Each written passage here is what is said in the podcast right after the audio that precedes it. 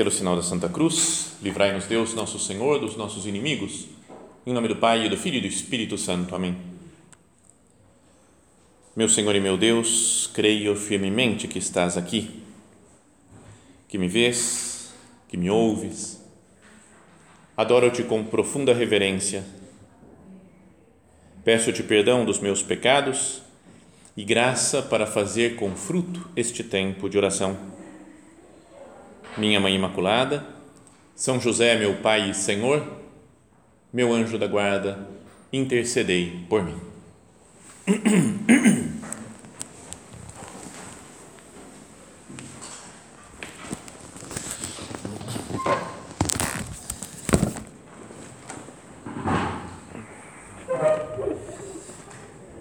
Estamos começando o nosso recolhimento né, do tempo da quaresma e queria que nós começássemos lembrando do primeiro evangelho dessa quaresma, né, o evangelho da missa de quarta-feira de cinzas, que não fala, né, não é um evangelho, sei lá, de, de conversão, né, de penitência, mas é um, um, trecho, não sei se vocês se lembram né, do evangelho de, de São Mateus, dentro do Sermão da Montanha, em que Jesus fala: cuidado, não pratiqueis a vossa justiça na frente dos outros, só para serdes notados.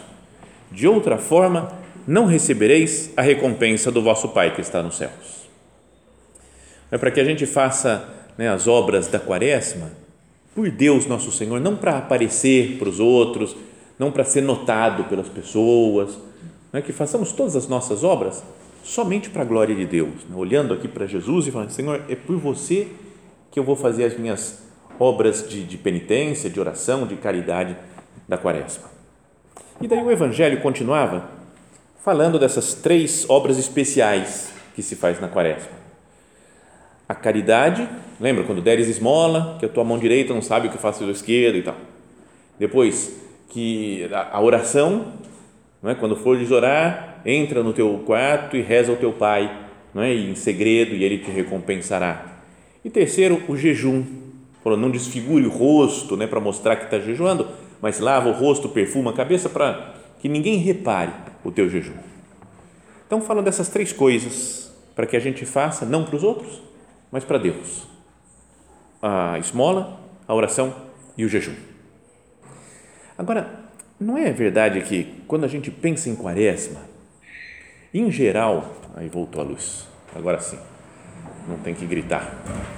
Quando a gente é, fala de quaresma, a gente pensa, acho que quase sempre, não é, em coisas de penitência, não é direto, fala quaresma, fala, tem que fazer umas penitências, né? O que, que eu vou fazer de penitência, de sacrifício nessa quaresma? A gente já fica pensando nisso e algumas vezes a gente fala, e também oração, eu tenho que rezar mais nessa quaresma. Eu estava rezando pouco, agora eu vou rezar o terço todo dia. Não é? A gente faz propósitos, então, de penitência e de oração. E não é real que poucas vezes a gente pensa no, na outra obra de, de, de, da, da quaresma, que é a esmola, ou seja, a caridade. Não só a esmola como dar um dinheiro para uma pessoa pobre na rua, fazer uma contribuição na igreja, mas a esmola é vista como, em geral, todas as obras de caridade.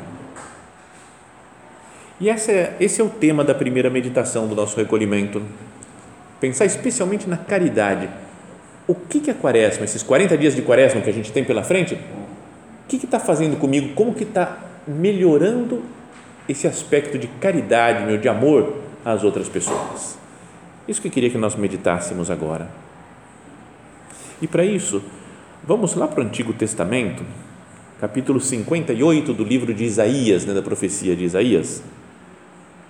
Ele fala como que o povo reclamando, né, que está fazendo jejum, está fazendo penitência, e às, vezes, e às vezes parece que Deus não nos ouve. Né? A gente pode ter isso aqui, né? Eu rezo, rezo, rezo, Deus não me escuta, faço sacrifício, faço penitência então é como se o povo estivesse reclamando: por que foi que jejuamos e tu nem olhaste? Nós nos humilhamos totalmente, nem tomaste conhecimento. E aí Deus responde: acontece que, mesmo no dia de jejum, só cuidais dos vossos interesses e continuais explorando os trabalhadores. Acontece que jejuais criando caso, brigando e esmurrando. A, a tradução aqui é meio estranha, né? esmurrando os outros. Né? Deixai de jejuar como até agora, para que a vossa voz chegue até o Altíssimo. Será este um jejum que eu prefiro, um dia em que a pessoa se humilha, se humilha, curvar o pescoço como vara, ou deitar na cinza vestido de luto? É a isso que chamais de jejum? Um dia agradável ao Senhor? E aí ele fala o jejum que ele prefere. Acaso o jejum que eu prefiro não será isto? Acabar com a injustiça, com a corrente que se arrebenta, acabar com a opressão, com a canga que se solta, deixar livres os oprimidos, acabar com toda espécie de, de imposição. Não será repartir a tua comida com quem tem fome, hospedar na tua casa os pobres sem destino, vestir uma roupa naquele que encontras nu e jamais tentar te esconder do pobre teu irmão? Aí então, qual novo amanhecer, vai brilhar a tua luz e tuas feridas hão de sarar rapidamente. Teus atos de justiça irão à tua frente e a glória do Senhor te seguirá. Então, queria que a gente pensasse nisso hoje, né? nas obras de caridade. Mas, Senhor, o que, que eu tenho feito? O que, que eu posso fazer nessa quaresma para cuidar mais das pessoas, para ser mais generoso no tempo que eu dedico aos outros, no meu perdão, no tempo de escuta às necessidades das pessoas, no, no, na quantidade mesmo de, de, esmola, de dinheiro que eu dou, de, de, de bens, de necessidade que as pessoas têm. Vamos voltar para o texto do Evangelho, né? o primeiro versículo fala assim: Cuidado, não pratiqueis a vossa justiça na frente dos outros, só para serdes notados. Não é verdade que muitas vezes nós fazemos as, as obras de, de, de caridade, ou de oração, ou de penitência, para ser reparado pelos outros, para que as pessoas notem. Não é? é vergonhoso, assim, a gente fica até bravo quando vê algum político, por exemplo, em época de eleição, que vai numa favela, distribui umas comidas e é fotografado, enquanto ele está entregando algum negócio, está sorrindo para as câmeras para ser fotografado, para que apareça, para que se veja né, o que ele está fazendo. Não é? Até mesmo agora, em época de guerra na Ucrânia, que muita gente vai para lá para aparecer, né? fica aparece nas fotos, está ajudando os, as pessoas que estão sofrendo. Tudo como uma, uma coisa de, de autopromoção. E a gente fica meio revoltado com isso. Mas, se olhamos para a nossa vida,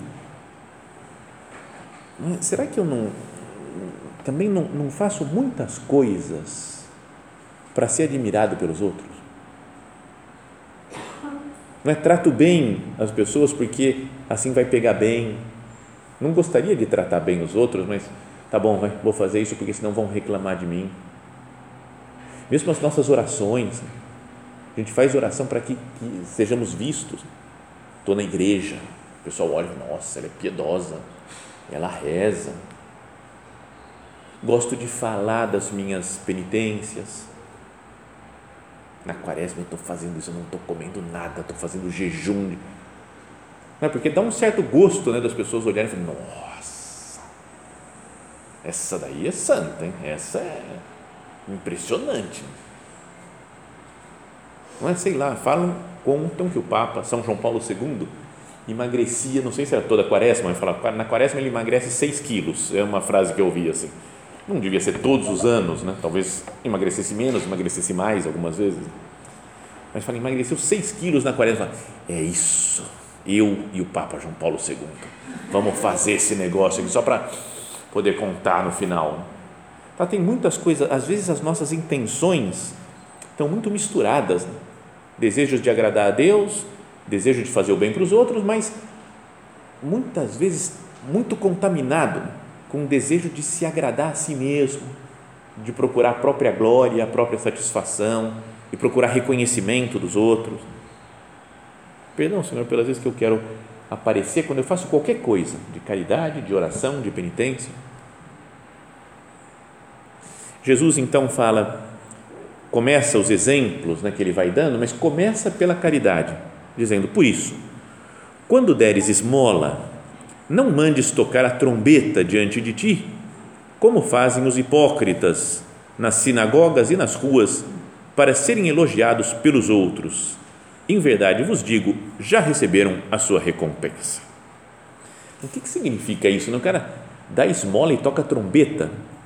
O que será que é esse negócio daqui? Eu imaginava a pessoa tocando trombeta e dando dinheiro para os pobres, né? Para que, olha aqui, mas fala, é muito ridículo se for se acontecesse um negócio assim. Aí você vai procurar nas Bíblias, aí nos comentários que existem na Sagrada Escritura, coisas históricas, e no fundo, no fundo, no fundo, ninguém sabe exatamente o que é que Jesus queria dizer com isso. Mas tem várias teorias. Uma é que nas sinagogas, quando alguém dava, parece que alguma contribuição muito grande, o pessoal fazia uma festa e tocava a trombeta lá, olha a contribuição que chegou. Dá 10 reais, ninguém toca trombeta nenhuma. Mas dá uma super contribuição, aí sim. Tinha um, quando morava lá em Roma, na paróquia do nosso padre, na paróquia de São José Maria, é, uma das tarefas que a gente tinha era ajudava os padres lá. Assim, eu não era padre ainda, ia me ordenar um pouquinho depois, mas a gente contava os dinheiros do dízimo da, da, da, da sacolinha que passava na missa. Então eu chegava lá e sempre que tinha uma nota de 100 euros é porque estava um casal lá. Tinha um casal que era super rico, mas que dava 100 euros lá. O resto era 2 euros, 5 euros, 10 euros, tá bom até dar 10 euros. Mas quando tinha, chegava a nota inteira de 100, você falou, ele estava na missa. Mesmo que não tivesse visto, era certeza que era uma pessoa só que dava. Mas é, parece então que na sinagoga, às vezes, quando acontecia de vir alguém e dar uma super contribuição, é? então aí tocava uma trombeta para comemorar. Outros falam que era nos grandes eventos, em algumas festas especiais, de Israel, é? ou até né, nos anos de especial graça, que tinha uma coisa lá que o pessoal tocava uma trombeta no início da festa, para indicar, está começando a festa. Então era um momento chamativo que reunia todo mundo. Não é? Parece, não me lembro exatamente, mas que o nome da trombeta era algo parecido com jubileu. Então, quando tipo, tem jubileu da, de alguma coisa assim, né, de alguma festa especial na igreja, o nome da palavra jubileu tinha a ver com essa trombeta que tocava. Então Jesus quer dizer, parece que quando alguém vai dar alguma coisa, quer que anuncie para todo mundo que é uma grande festa, um grande acontecimento. Outros ainda falam que é, no templo de Jerusalém, no lugar onde davam as esmolas, para que ninguém roubasse, porque você, você joga lá, joga numa caixa, por exemplo, vai jogando as esmolas para os pobres. Imagina, você vai jogando, e aí chega uma outra pessoa, passa lá e pega. Então, para ninguém pegar, era um negócio que era uma em forma de trombeta, né? uma, imagina uma coisa de metal que vai afunilando, afunilando, e aí você joga a moedinha, ela cai lá dentro e você não consegue colocar a mão por dentro da trombeta para pegar o que tem na caixa. Então, alguns falam, o pessoal rico, metido, que queria aparecer, jogava dinheiro fazendo muito barulho na trombeta porque era de metal, você joga, vai rodando até cair lá dentro da, da caixa. Então, isso é que era tocar a trombeta. Mas daí outros dizem que não era assim, ou seja, ninguém sabe exatamente o que, que é. Mas é só para dar uma ideia cultural assim dos acontecimentos da época de Jesus. Mas o fato é, Jesus fala, não é para chamar atenção, quando você faz uma obra de caridade, não precisa contar para os outros. Não é que não é para ser visto por ninguém, tem que fazer sempre escondido. Mas o objetivo é fazer a obra de caridade para Deus e para os outros, não para eu aparecer.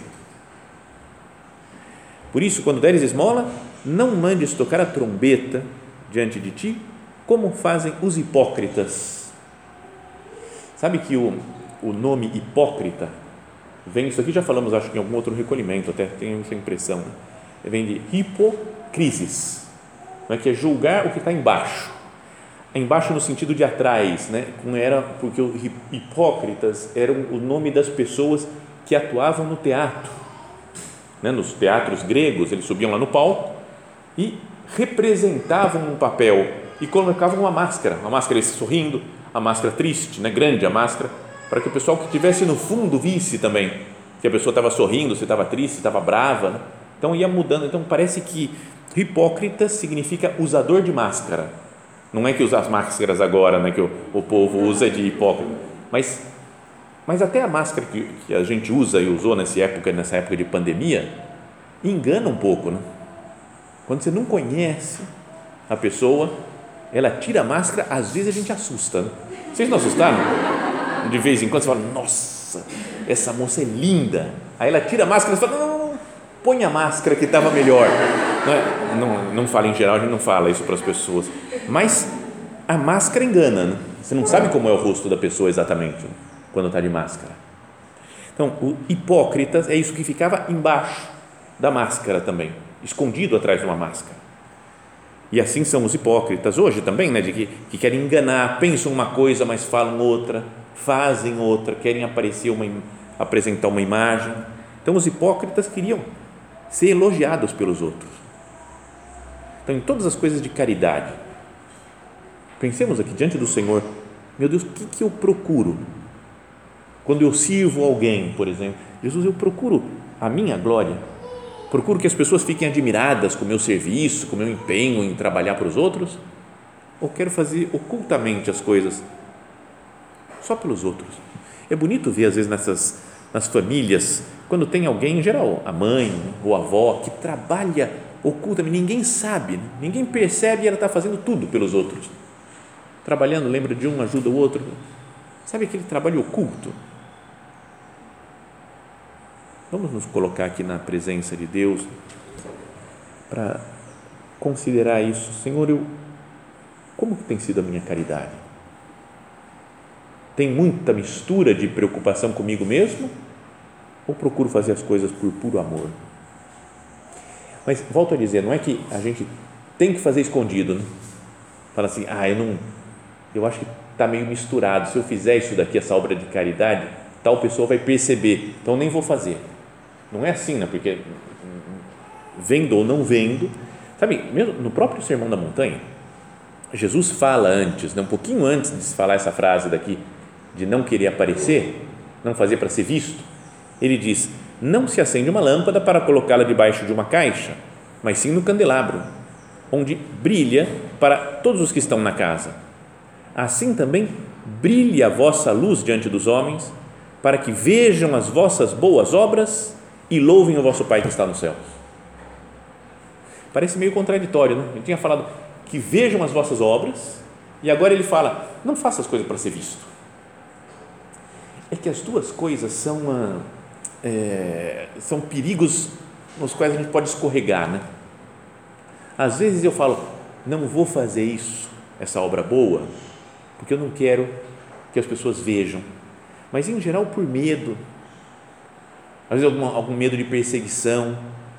A gente passa diante de uma igreja e fica com medo de manifestar de alguma maneira a minha fé, fazer o sinal da cruz. Tem muita gente que faz o sinal da cruz diante da igreja. Ah, não, estão olhando, melhor deixa quieto. Que, que vão pensar? Não é? Vão, vamos rezar, fazer oração antes das refeições, por exemplo. Se na minha casa, no ambiente que eu estou, na casa de um amigo, ninguém reza, e aí eu falo, eu tenho que rezar, mas eu não posso aparecer, então eu vou devagarzinho. Tinha um primo que fazia isso, ele tinha um vergonha, ele coçava a testa, aí depois punha a mão no peito, aqui assim, aí ia para um lado, no ombro, no outro, você via que ele estava fazendo o sinal da cruz disfarçado. Fala, será que eu, eu preciso ter vergonha, ter medo de alguma coisa de Deus? Então Jesus fala, não tem medo de, de manifestar a sua fé, que vejam as nossas boas obras mas não glorifiquem vocês, né, porque vocês são bons, mas glorifiquem o vosso Pai que está no céu. Jesus fala: pode fazer as boas obras na frente dos outros para que glorifiquem a Deus.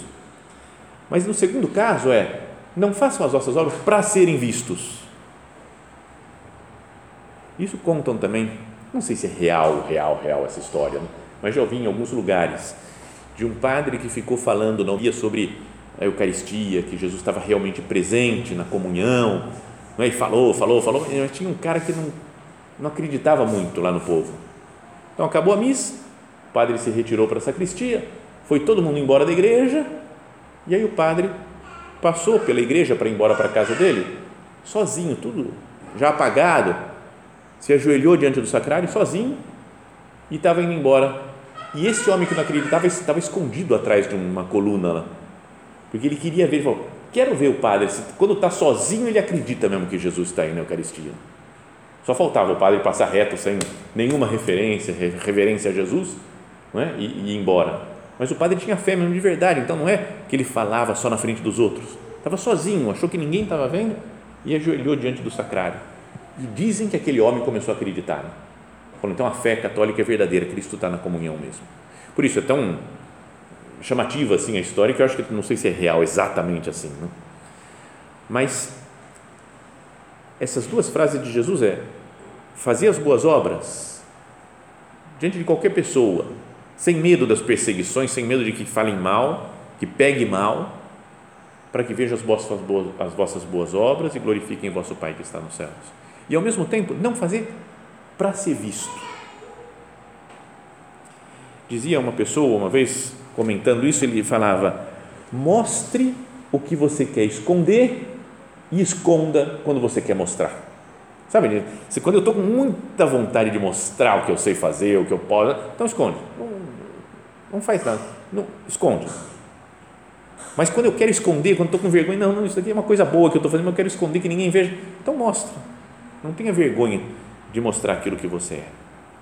Bom, essas duas coisas, quando se fala de caridade, se eu fico preocupado com a minha imagem, não é tanto para o bem quanto para o mal, fico preocupado de não fazer nada bom assim, porque pode cair mal, pode pegar mal, as pessoas me julgarem, ou quando eu fico com medo de fazer uma, uma ou, ou quando eu fico querendo fazer uma obra só para ser visto, nos dois casos o centro da minha ação sou eu mesmo. Né? Faço no fundo por mim, não é por Deus ou pelos outros. E aqui estava uma, estaria uma, um grande ponto de conversão da quaresma. Já pensou se tudo que a gente fizesse, todas as nossas obras de caridade fossem só mesmo por caridade, por amor às pessoas?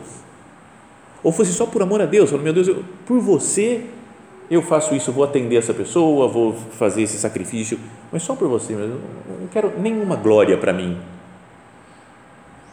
É uma, como que uma, uma mudança da nossa vida, que eu olho para Cristo e não para mim mesmo. Eu vejo Cristo nos outros, mesmo apesar dos defeitos daquela pessoa, apesar das dificuldades que eu tenho talvez de relacionamento, eu vejo, é uma pessoa por quem Cristo morreu na cruz. E é por isso que eu vivo a caridade. Porque Deus ama essa pessoa. Então, quem sou eu para não amar? Porque eu vejo Cristo. Lembra aquela história famosa? Já contamos aqui, não vamos repetir a história do Padre Léo, da canção nova. Que ele contava aquele negócio de um cara que tinha um monte de problema na casa dele, o filho que era perdido na vida, a filha, né? ou a mulher que ele não aguentava e a sogra ainda que tinha ido morar com ele. Então ele estava acabado, foi lá para pedir para um, um, monge na montanha, né? e o monge falou: Estou vendo uma coisa, Cristo está disfarçado na sua casa. Jesus é uma das pessoas, não sei quem, mas é um. Então ele, o homem fala: não, não é possível, só tem gente zoada na minha família não pode ser Jesus, né? minha filha, nem a pau. Essa sogra, de jeito nenhum. Meu filho, drogado, não, não é Jesus. Então, mas daí ele começa a falar, mas e se fosse? E começa a tratar diferente. Ele fala, eu não posso tratar mal, porque vai que é Jesus e eu não estou vendo. E aí começa, muda a história, ele vai tratando bem todo mundo. E resolve os problemas da casa, porque ele começou a olhar as outras pessoas como sendo Jesus Cristo, nosso Senhor. Então, se eu olhasse para as pessoas, mudasse o foco, em vez de olhar para mim, o que, que eu ganho, o que, que eu perco fazendo uma obra de caridade, e olhasse para o outro, mais precisamente olhando para Cristo dentro de cada pessoa, será que não causaria uma revolução na minha vida isso? Já pensou? Pensa agora naquela pessoa que você, que você não gosta, né? Eu não gosto dessa aqui. Essa pessoa chata é Jesus para mim e eu vou tratar bem, eu vou olhar com carinho, com caridade. Não é? É uma. O meu foco deixa de ser o que eu gosto, o que eu não gosto, o que eu acho legal, o que eu não acho legal, o que eu concordo, o que eu não concordo, e passa a ser o amor de Jesus. Muita coisa mudaria na minha vida. Viveria muito mais a caridade. É, deveria, não sei, causar isso na minha vida uma revolução copernicana. Lembra do Copérnico? Que a gente aprendia na escola, assim, né? falava, tinha antes era o, o sistema do Ptolomeu, né? Ptolemaico, que falava que a Terra está no centro do universo, né? Ptolomeu, Aristóteles, a, tá, a Terra está no centro, que é o mais evidente, parece para nós, e tudo está girando, né? os planetas, as estrelas, o Sol, tudo gira em torno da Terra. Então vem o Copérnico e fala, não, é o Sol que está no centro do universo. Ainda não era exato porque não está no centro do universo, mas já estava mais próximo. Falou, a Terra é que gira em torno do Sol. Ainda que o Copérnico não é que tenha sido muito inovador nisso, porque tinha um cara lá, 280 anos antes de Cristo, quase 300 anos antes de Cristo, que era um tal de Aristarco de Samos, que já falava isso, que a Terra girava em torno do Sol. Então era, tinha um outro ainda mais antigo que falava que tinha um fogo central e tudo girava em torno desse fogo central. Então aí Copérnico, em 1500 mais ou menos, 1540 por aí, falou que a Terra estava girava em torno do Sol. Depois, uns 100 anos depois, é que o, o, o Galileu falou isso daí também. Mas falou, não, a igreja condenou o Galileu porque ele dizia que a Terra girava em torno do Sol. Não tem nada a ver, porque isso daí já, já foi dito por um monge, né, que era um, era um padre, né, o, o Copérnico, 100 anos antes. Né, então, a, o modo como se explica a história é bem confuso e complicado na, no Brasil e no mundo. Né? Mas, voltando então, né, o Copérnico, para a época dele, então sim, ele falou uma coisa que era muito chamativa. Falou, não é a Terra que está no centro, mas é o Sol, e nós giramos em torno da Terra, do, em torno do Sol. Saiu do geocentrismo, Terra no centro, para o heliocentrismo, o Sol no centro. Então, será que nós também não temos que passar do egocentrismo para o cristocentrismo? Não sou eu que estou no centro das coisas. O meu gosto. Então eu trato bem se a pessoa me trata bem, trato mal se a pessoa me trata mal, de acordo com o meu gosto, de acordo com o meu interesse, eu atuo com os outros. Com Cristo, que sempre trata bem, que sempre dá a vida por todas as pessoas, que morre na cruz por todos, sem exceção. Então, Senhor, eu, tenho, eu, eu, eu preciso tratar bem as pessoas, porque você trata bem e o centro da minha vida é você. Eu não sou egocêntrico, mas cristocêntrico diria que até o, o evangelho da missa de hoje, não é? Mostra isso daqui como eu devo ver as coisas de uma maneira nova. São José Maria falava que é, falava assim que eu veja com os teus olhos, Cristo meu, Jesus da minha alma. E no evangelho de hoje Jesus fala: Vós ouvistes o que foi dito: Amarás o teu próximo e odiarás o teu inimigo. Eu, porém, vos digo: amai os vossos inimigos e rezai por aqueles que vos perseguem. Assim vos tornarei filhos do vosso Pai que está nos céus porque ele faz nascer o sol sobre maus e bons, faz cair a chuva sobre justos e injustos. Então, se Deus trata assim todo mundo, eu não deveria tratar assim todo mundo também, amar todas as pessoas, porque Deus ama, faz sol, chuva sobre todas as pessoas. Porque se amais somente aqueles que vos amam, que recompensa tereis? Não tem nenhum mérito, não tem nenhuma, nada. A pessoa me ama, ah, tá bom, vou retribuir o amor. Não fazem isso os publicanos, né, os cobradores de impostos, que era a pior gente lá da, da época. E se saudais somente os vossos irmãos, que fazeis de extraordinários pagãos? Não fazem a mesma coisa? E o que Jesus pede é isso daqui, ó, sede, portanto, perfeitos, como o vosso Pai Celestial é perfeito. Falando logo depois de falar da caridade. Então, seria bom que nesse tempo de recolhimento, agora, né, no, nesse intervalo, até antes da próxima meditação, às dez e meia, nós meditássemos um pouco nisso, Senhor, como que eu estou tratando os outros? Eu estou no, no foco, no centro das minhas atenções, então eu trato bem quem me trata bem, eu quero glória, quando eu trato bem alguém, eu quero que seja reconhecido, ou eu faço tudo por puro amor,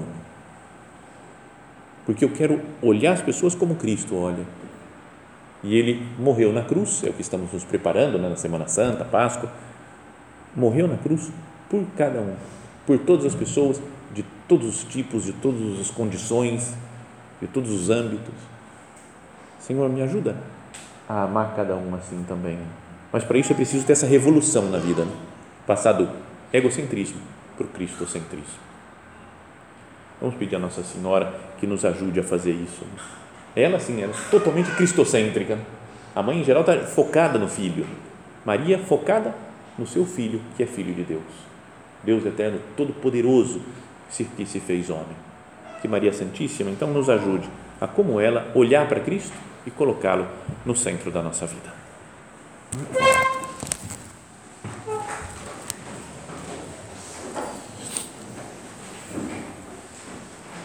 Dou-te graças, meu Deus, pelos bons propósitos, afetos e inspirações que me comunicaste nesta meditação.